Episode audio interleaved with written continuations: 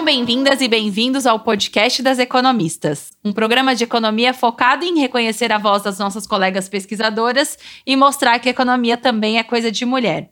Esse podcast é afiliado ao grupo das economistas da USP. E eu sou a Paula Pereira, professora da FEA USP e uma das fundadoras do grupo das economistas. E eu sou Maria Dolores Dias, professora da FEA USP e também uma das fundadoras do grupo das economistas. E a gente continua o nosso bate-papo sobre economia e aproveita também para conhecer um pouco mais sobre essas mulheres e os desafios que elas encontraram em suas carreiras. A gente também quer mostrar que a economia é uma ferramenta que nos ajuda a entender o mundo em que vivemos e pode ser usada para melhorar a vida das pessoas. E hoje a gente vai falar sobre gênero, economia e direito. E para isso a gente convidou a Paula Tavares. A Paula é advogada, mestre em Direito Internacional pela Georgetown University, com especialização em Relações Internacionais pela Universidade de Brasília. Ela atua como especialista sênior em Direito e Questões de Gênero do Banco Mundial e também é professora adjunta na American University e conselheira do Gender Equality Initiative International Affairs Group da George Washington University. Paula, muito obrigada por conversar com a gente hoje. Você tem uma trajetória profissional bastante ligada a direitos humanos e questões de gênero no Brasil e em outros países. E a gente queria entender um pouquinho mais o que, que influenciou os seus interesses e as suas escolhas profissionais. Muito obrigada, é, Laura, Paula. É um prazer estar aqui com vocês, conversando, participando desse podcast que eu acho fantástico. Tive a oportunidade de ouvir alguns e a iniciativa fantástica de realmente valorizar a voz das mulheres no âmbito da, da profissão de economista e na economia. Então, falando um pouco da minha trajetória profissional e o que, que de alguma forma levou ao trabalho que eu faço hoje, um pouco essa especialização e o enfoque desse trabalho que hoje é, é junto ao Banco Mundial, mas que, que começou, claro, com, com escolhas anteriores, né? Tem vários fatores, eu acho. Algumas questões é, pessoais de vida, de família, uma exposição desde muito nova a diferentes culturas. É, eu tive a oportunidade de, de, morar nos Estados Unidos. Meu pai foi trabalhar no Fundo Monetário, então tive uma exposição a uma cultura diferente, bastante jovem. Mas com isso também uma percepção de diferenças, é, tanto nas culturas quanto nas oportunidades.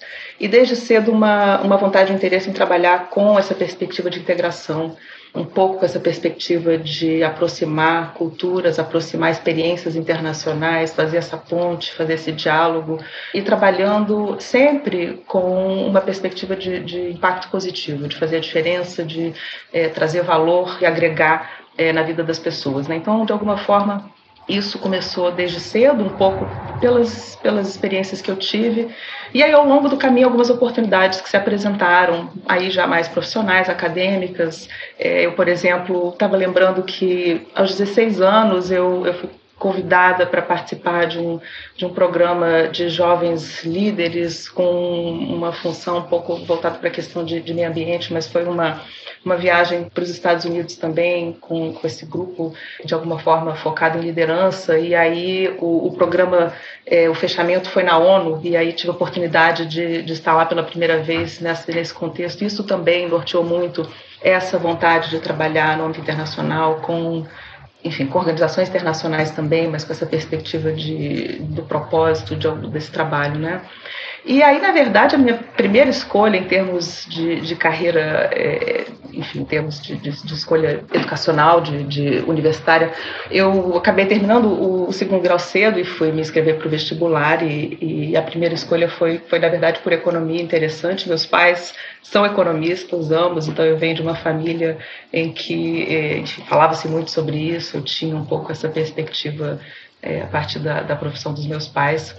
E, e aí, enfim, comecei por essa via e depois, eh, estudando, na verdade, para um concurso aqui no Brasil, isso em Brasília, é, onde eu morava, acabei estudando direito para fazer esse concurso e descobri uma paixão por essa área e, e acabei entrando para a área do direito, né? E aí, no contexto muito do que você comentou, assim, um pouco essa perspectiva de acesso à justiça, proteção de direitos, direitos humanos, e acabei então aí é, trilhando mais por essa área e, e com isso entendendo também que para atuar é, um pouco na parte internacional e, e no âmbito é, um pouco da parte de promoção de políticas públicas, que era, que era também meu interesse, é, a ideia do mestrado, de fazer um mestrado, era muito importante. Então, é, quando houve uma oportunidade com um, um apoio financeiro, tipo bolsa, eu aí fui fazer esse mestrado nos Estados Unidos, em Washington, na Georgetown University,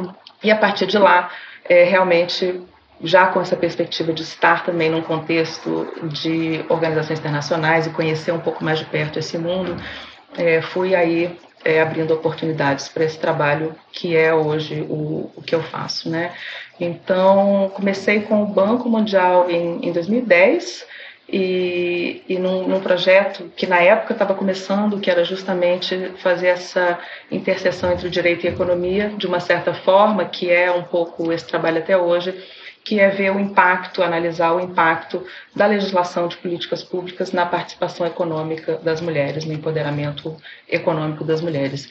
E aí realmente eu me apaixonei por esse, por esse projeto, por esse trabalho que vem crescendo, o, o relatório, quer dizer, essa análise que era um projeto piloto na época foi crescendo e foi, enfim, se expandindo, foi de alguma forma se consolidando. Eu participei desse processo e continuei é, contribuindo e, e, agora trabalho com isso, trabalhando com isso, né? Então isso tem sido essa carreira de alguma forma mais recente nesses últimos é, mais de 10 anos trabalhando com isso e cada vez mais me especializando nessa área de ver realmente essa interseção entre as políticas públicas, a legislação e a economia, o impacto econômico de uma forma geral da participação econômica das mulheres. Então, isso como talvez um apanhado geral para mostrar assim o que é que me levou a fazer o que eu faço hoje. Legal, Paula. Você falou sobre impacto positivo e sobre a sua exposição aí, né, desde jovem a, a outros organismos multilaterais. Eu acho que há um desconhecimento muito grande é, nosso do trabalho é, desses organismos, né? Queria que você falasse um pouquinho mais sobre o seu dia a dia, sobre como é trabalhar num organismo como o Banco Mundial. Olha, é, é, difícil falar de tudo, porque a organização é, é, enorme e tem uma variedade também enorme de áreas de trabalho, de especializações, de formas de é, de avançar o trabalho. Então, o Banco Mundial tem como metas é, assim principais, é, são as metas, os objetivos gêmeos do trabalho do Banco Mundial, são a erradicação da pobreza extrema, mas da pobreza de uma forma geral, e a promoção da prosperidade compartilhada. Então, realmente ampliar a prosperidade de maneira é, mais compartilhada, enfim, reduzir desigualdades nos países e entre os países e é a erradicação da pobreza extrema. Né? Dentro disso, é, a atuação tem, de novo, é, a, a organização é estruturada em áreas temáticas, então alguns pilares de áreas temáticas, é, saúde, educação, é, infraestrutura, clima, enfim, e dentro disso o trabalho com os diferentes países muito por um, enfoque de é, trabalhar com a disponibilização de recursos e de investimento nos países e, e de, de, empréstimos, de alguma forma, vinculados a é, projetos e a um trabalho de desenvolvimento, então, de, de avançar o desenvolvimento nos países, o desenvolvimento econômico, principalmente assessoria e assistência técnica, então trazendo um pouco é, a parte de evidências, de relatórios de pesquisa que o próprio banco faz e, e, e contribuindo com essa troca de conhecimentos e essa assistência técnica com conhecimento especializado para a formulação de políticas públicas e a orientação de políticas é, no sentido, é, enfim, de, de, boas práticas, né? É, e diretamente apoiando os governos para implementar esse tipo de trabalho, né? Então, no meu caso, aí a questão da, enfim, da igualdade de gênero, trabalho com enfoque no empoderamento econômico da mulher, é, tem duas vertentes é, grandes, quer dizer, tem uma unidade dentro do banco que trabalha a questão de gênero, e aí tem um olhar que é um pouco interno para o trabalho do próprio banco. Então, hoje, a área de esse, essa unidade de gênero, por assim dizer, é transversal ao, ao trabalho todo do Banco Mundial. Então, há um, uma perspectiva de que todos as, os projetos, todas as operações, todo o trabalho que o banco faz tenha que ter, de alguma forma, essa ótica de gênero. Então, vendo é, de que maneira o trabalho do próprio banco, as operações, as intervenções, as perspectivas de assistência técnica podem identificar lacunas de gênero, desigualdades e contribuir para reduzir essas desigualdades nessas áreas diferentes que eu, que eu comentei, né? E, e, dentro disso, quer dizer, o trabalho que eu venho fazendo, que é um pouco esse, essa pesquisa, tem primeiro esse componente, né, de, de, de, de contribuir para eh, as evidências, para um pouco, eh, enfim, essa consolidação de boas práticas, né, trazendo pesquisa, trazendo essa, essa vertente comparativa da, do impacto da legislação, e por outro lado, que é uma área mais recente que eu venho trabalhando também, que é realmente dar eh, assistência técnica, trabalhar com os governos diretamente para a, o avanço da legislação e das políticas públicas. Então, é, é dar um apoio direto com essa perspectiva baseada na, nas pesquisas e, e, e, nessa, nessa experiência toda, é, inclusive comparativa, para promover a reforma de legislação no, no sentido de, de avançar a igualdade de gênero e promover a participação econômica das mulheres.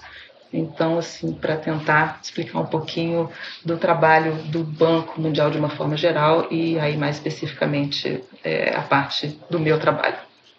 Fascinante, é, enfim, esse teu relato, né, tua experiência. É, agora eu vou assim, focar um pouco mais, mais especificamente nos temas com os quais você vem trabalhando. Em outubro do ano passado, você escreveu um texto sobre as dificuldades de se atingir a erradicação da pobreza sem se combaterem as desigualdades de gênero, é, citando o impacto de fechamento das escolas, das creches durante a pandemia, o trabalho não pago, né, entre outros aspectos. Durante esse período agora, mais recente, você vê algum país ou algum é, em algum contexto que tem, a gente tenha visto avanços nessa direção após a vacinação mais ampla? Quer dizer, como é que você está vendo essa questão agora e para o futuro?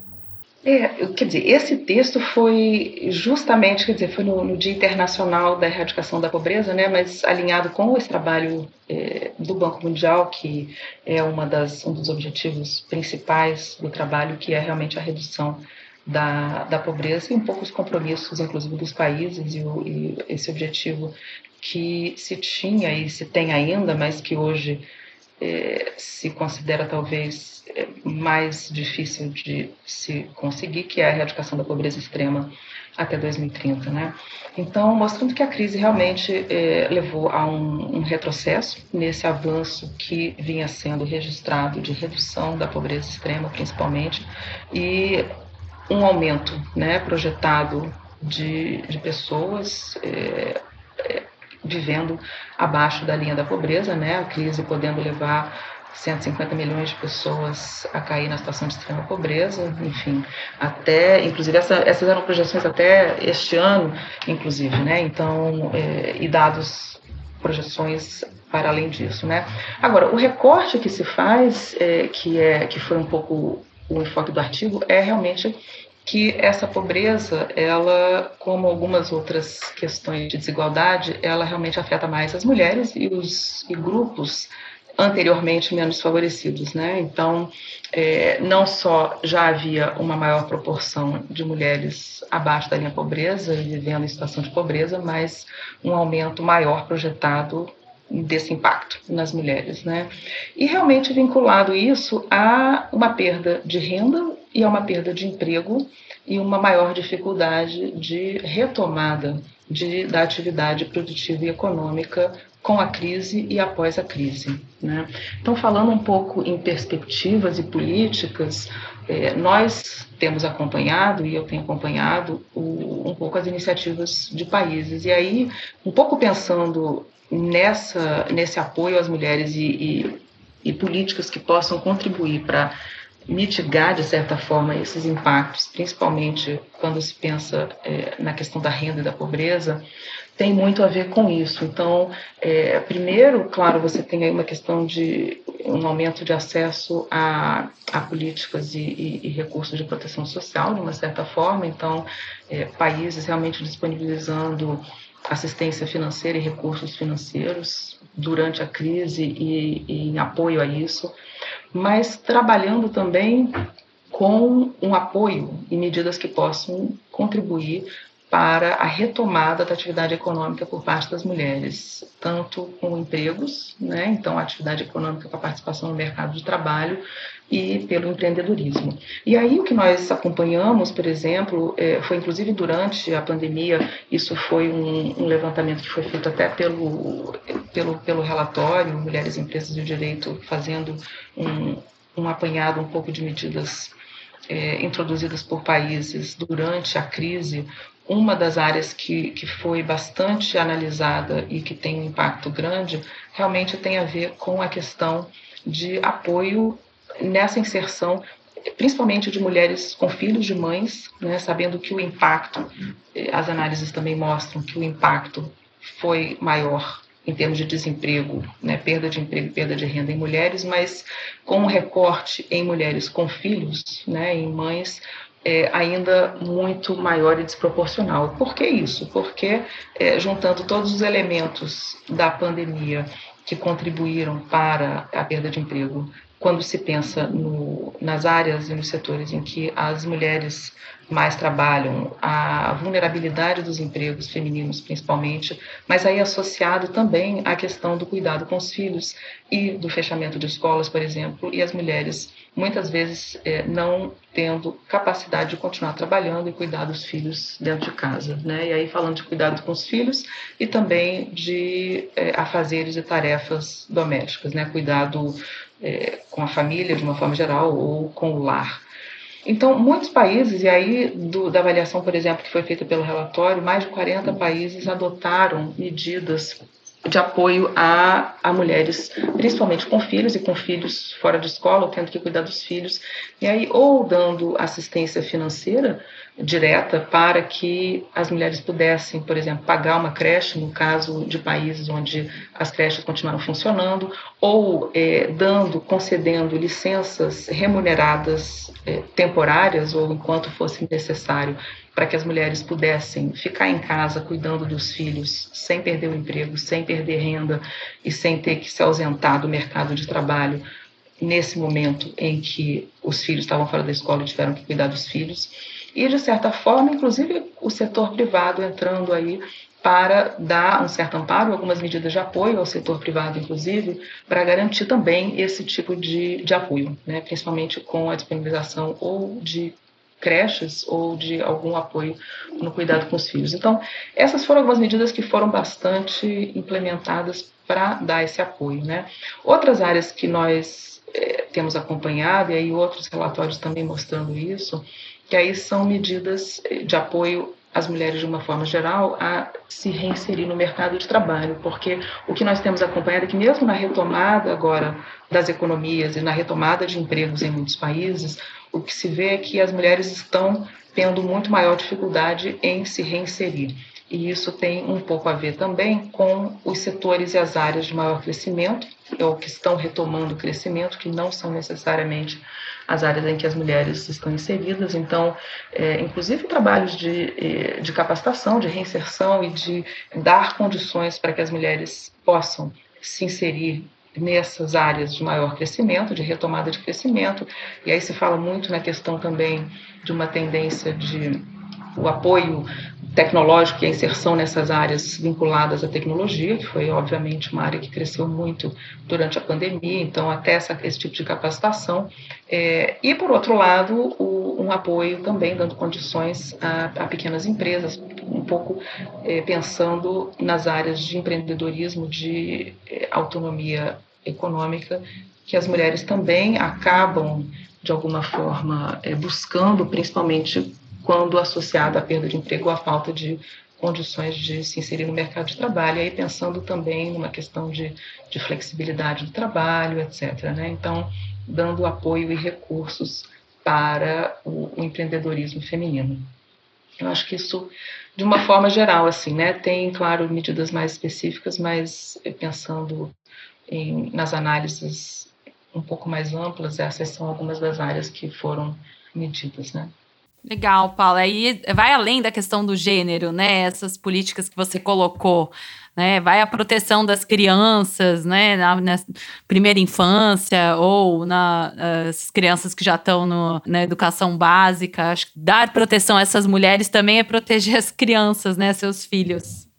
Com certeza, né? E uma outra área que nós vimos, quer dizer, agora vendo vários dados aí, enfim, saindo mostrando o impacto na questão da educação de uma forma geral e uma importância de, de se pensar nisso, mas com certeza, né, essas medidas e, e enfim, todo o trabalho, quando nós falamos do, da importância de, de dar esse apoio, de promover é, a inserção econômica das mulheres, a gente está, claro que, pensando no impacto da família, né? E a gente sabe que os impactos da participação econômica da renda e, e, da inserção econômica das mulheres vai muito além dos impactos na própria mulher, né? É, é, principalmente nos filhos, na, nas condições dos filhos, da família, mas de uma forma geral, e isso é parte do, do trabalho que, que já vinha sendo feito com esses relatórios, é mostrando um impacto nas economias como um todo, né? Sim. Então, realmente, a importância de se agregar aí à produtividade dos países, a, enfim, a capacitar a mão de obra de uma forma geral,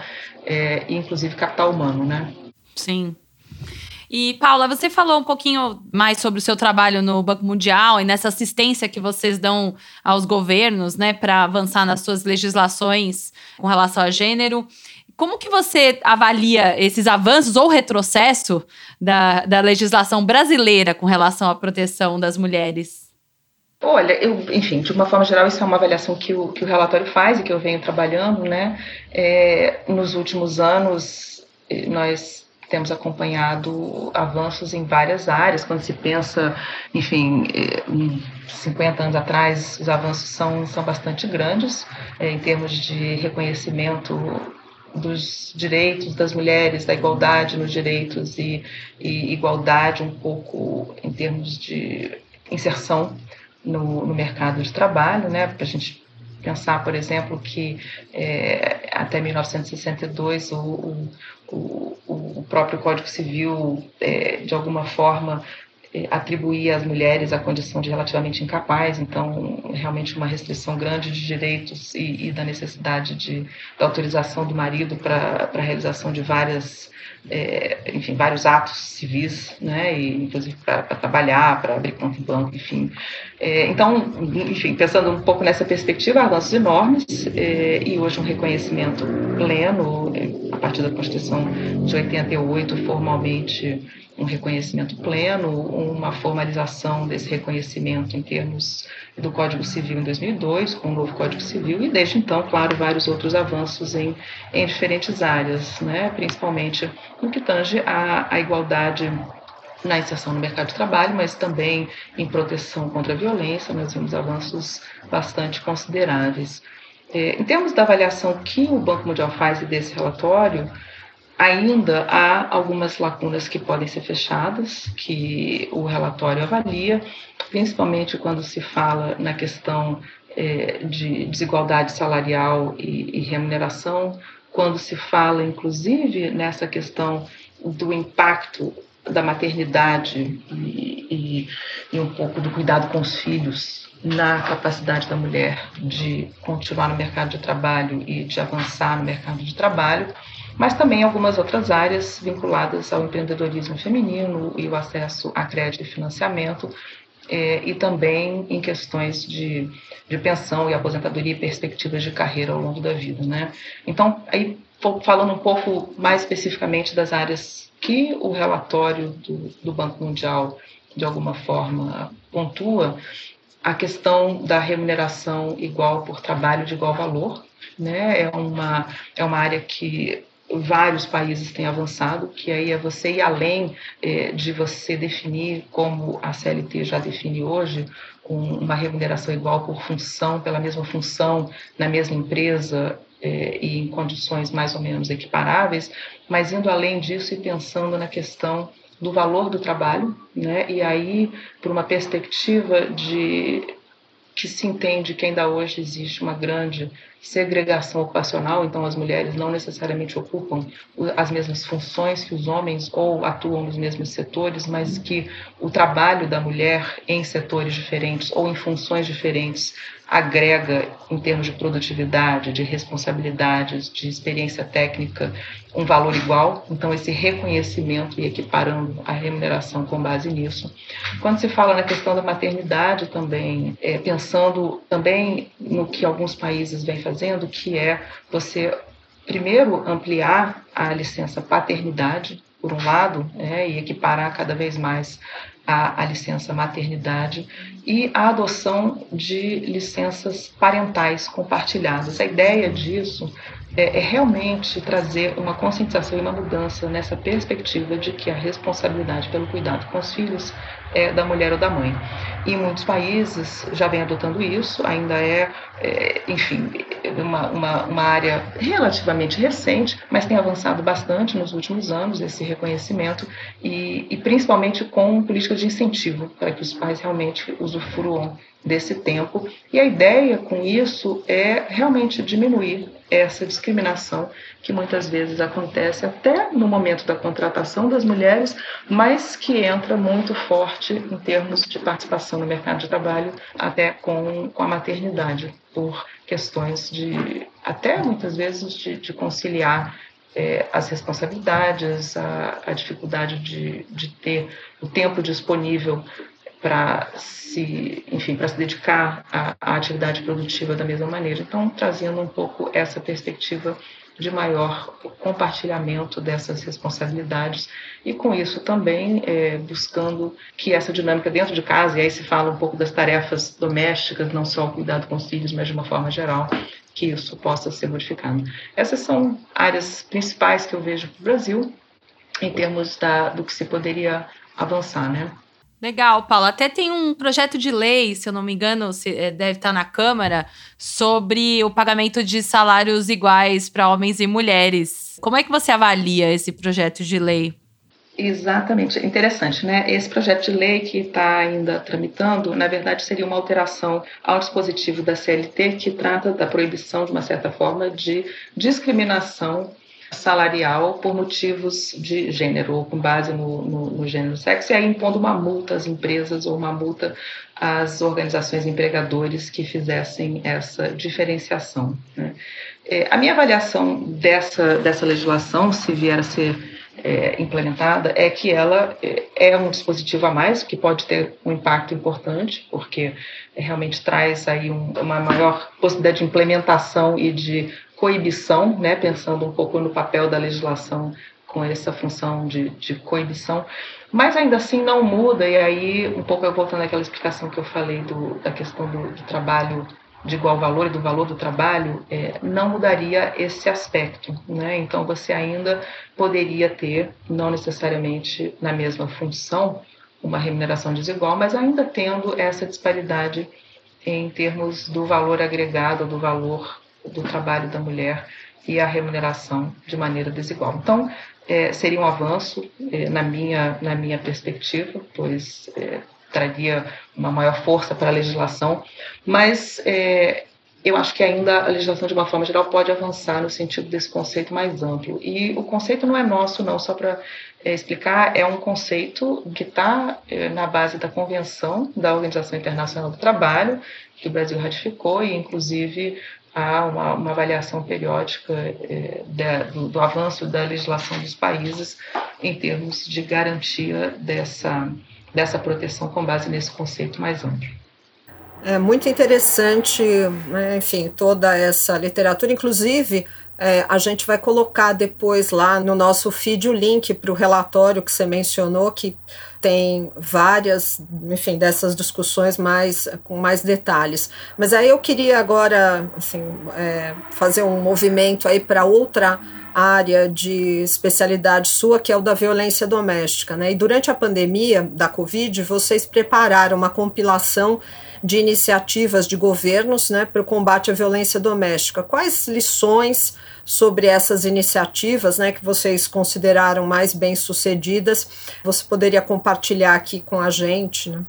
Foi justamente, nós fizemos no mais no início, né, pegando um pouco os dados que começaram a surgir de aumento da violência contra a mulher é, no mundo, mas também no Brasil, e, e, fazendo justamente esse apanhado das iniciativas que países diferentes começaram a implementar é, muito rapidamente, de maneira emergencial em alguns casos, outras com ampliação de, de alguns recursos e medidas já existentes, e, e, e de, certa forma, medidas que o que se projeta é que vão se manter, né? Quer dizer, então, realmente um fortalecimento de, dos sistemas, né?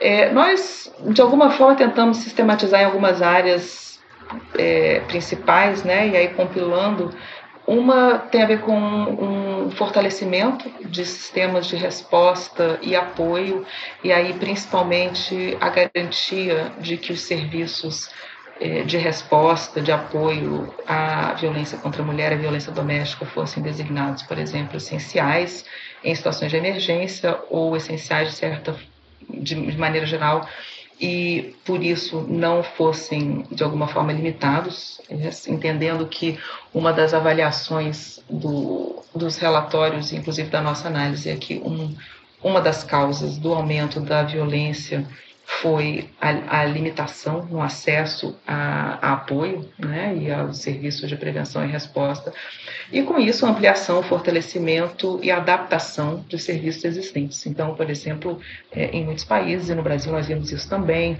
o caso de registros de ocorrências, por exemplo, que só podiam ser feitas presencialmente nas delegacias, e o pedido, é, a solicitação de medidas protetivas, que só podiam ser feitos também presencialmente, passaram a ser feitos de maneira digital ou de maneira virtual. Então, isso ampliando o acesso, garantindo o acesso mesmo quando havia e houver a limitação de comparecimento pessoal. Então, isso foi uma, uma área importante. É, outra área importante é a disponibilidade de recursos e a garantia de recursos orçamentários e humanos para manter esses serviços essenciais funcionando. É, nós acompanhamos também isso, claro, no Brasil, mas, mas no mundo, soluções implementadas principalmente com o uso da tecnologia, e aí, claro, vinculada à questão da dificuldade da mobilidade, de uma ampliação do acesso virtual e digital a, a muitos serviços e, e, áreas, então a implementação de soluções tecnológicas, tanto para aumentar o acesso a informações, então é, campanhas, prestação de serviços, coleta de dados. Nós vimos vários serviços criados, inclusive por WhatsApp em muitos países. Claro, essa questão da disponibilização de, de acesso às delegacias virtuais, por exemplo, enfim, uma gama de intervenções nesse sentido. Nós vimos também uma grande, uma grande ampliação de trabalhos de conscientização e acesso à informação, né, com campanhas, conscientização da comunidade, principalmente, é, e pensando na, na responsabilidade também da comunidade, de uma forma geral, de terceiros, de denunciar casos, né? então isso também mudando bastante, ou pelo menos sendo cada vez mais divulgado. É, estratégias de comunicação trabalhando isso, e uma coordenação e integração de serviços de resposta. Então, é, garantindo essa coordenação ativa entre os diferentes atores para poder dar uma, uma atuação, uma resposta mais, mais holística. Né? Uma outra área importante é realmente a participação das próprias mulheres, a integração da, da participação das mulheres no, na formulação dessas medidas e das políticas, tanto nos momentos de, de emergência, mas de uma forma geral, para que haja um pouco essa, essa ótica. É, então, foram algumas áreas que nós vimos, e aí, claro, com exemplos diferentes de diferentes países, né? Algumas, enfim, campanhas mais, mais lúdicas. Aqui no Brasil, claro, nós vimos, é, e agora tornando-se lei, a, a, a, campanha do sinal vermelho, né? Então, é, enfim, trazendo alternativas realmente para que as mulheres continuassem a ter acesso de forma mais ampla a serviços de resposta e ajuda. É muito interessante, né, essa, quer dizer, todo esse levantamento é, e, e, a gente torce para que esses avanços todos permaneçam mesmo depois da pandemia. É, como você mencionou, o papel da comunidade né, e o reconhecimento é, da importância da participação geral das mulheres, mas mesmo dos vizinhos e ajudando nessas denúncias, é, me parece ser é, fundamental para a gente ter uma uma maior qualidade nas, no próprio combate ao problema. E fechando aqui né, a nossa questão é, tradicional, que é se você pudesse voltar no tempo, Paulo, o que você falaria para a sua versão jovem, para a jovem Paula? Obrigada. Essa pergunta eu acho que é a, é a mais é, famosa, talvez, do, do, do, seu podcast, né? Vocês fizeram, inclusive, um apanhado recentemente. É super legal, porque eu acho que a gente aprende tanto ao longo da vida e da carreira, e, e aí, olhando para trás, fazer essa reflexão, né? Se eu posso fazer alguma coisa diferente, o que, que eu sei hoje que eu não sabia naquela época, e, e eu acho muito bonito fazer essa, essa reflexão.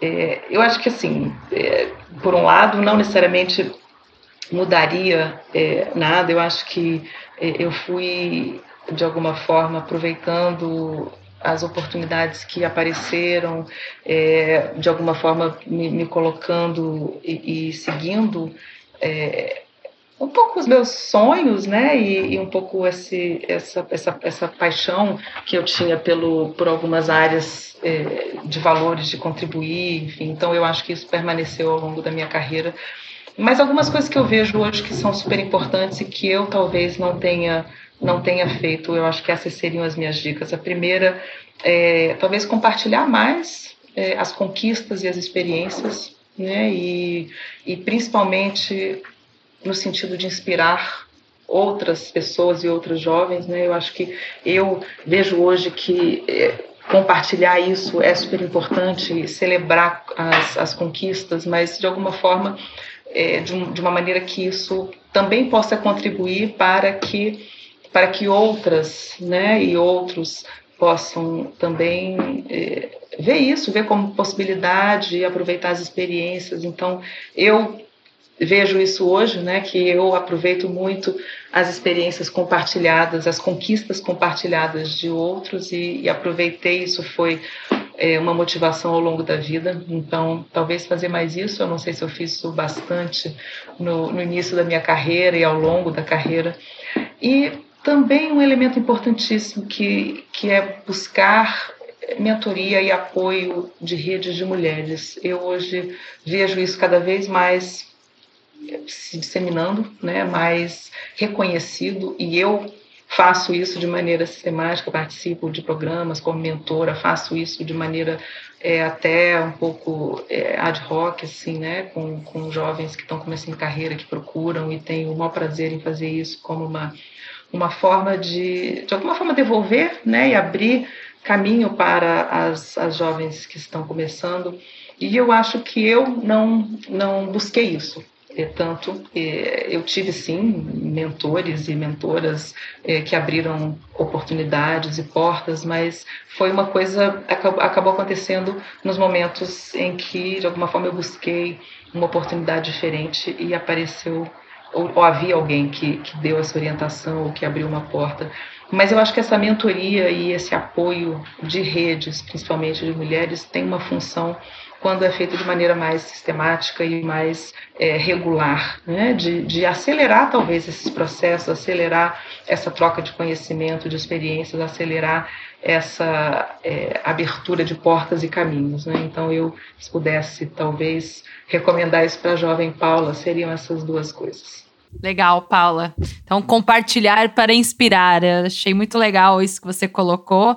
E é um pouquinho do que a gente está fazendo aqui hoje, né, com a sua história. Obrigada por compartilhar aqui conosco é, a sua trajetória e os temas que você pesquisa. Foi muito, muito interessante conversar com você.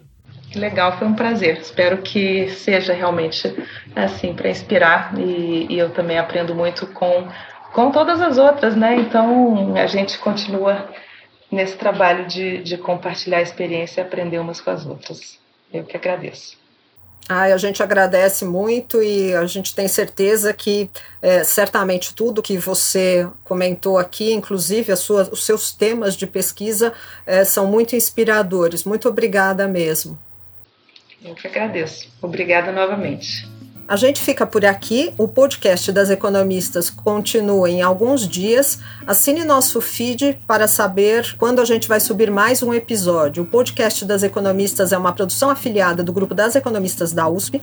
A Laura Carpusca e a Paula Pereda são as coordenadoras do podcast e os demais membros do comitê das economistas são a Fabiana Rocha e a Maria Dolores Dias. Nosso produtor de som é o Fernando Iani.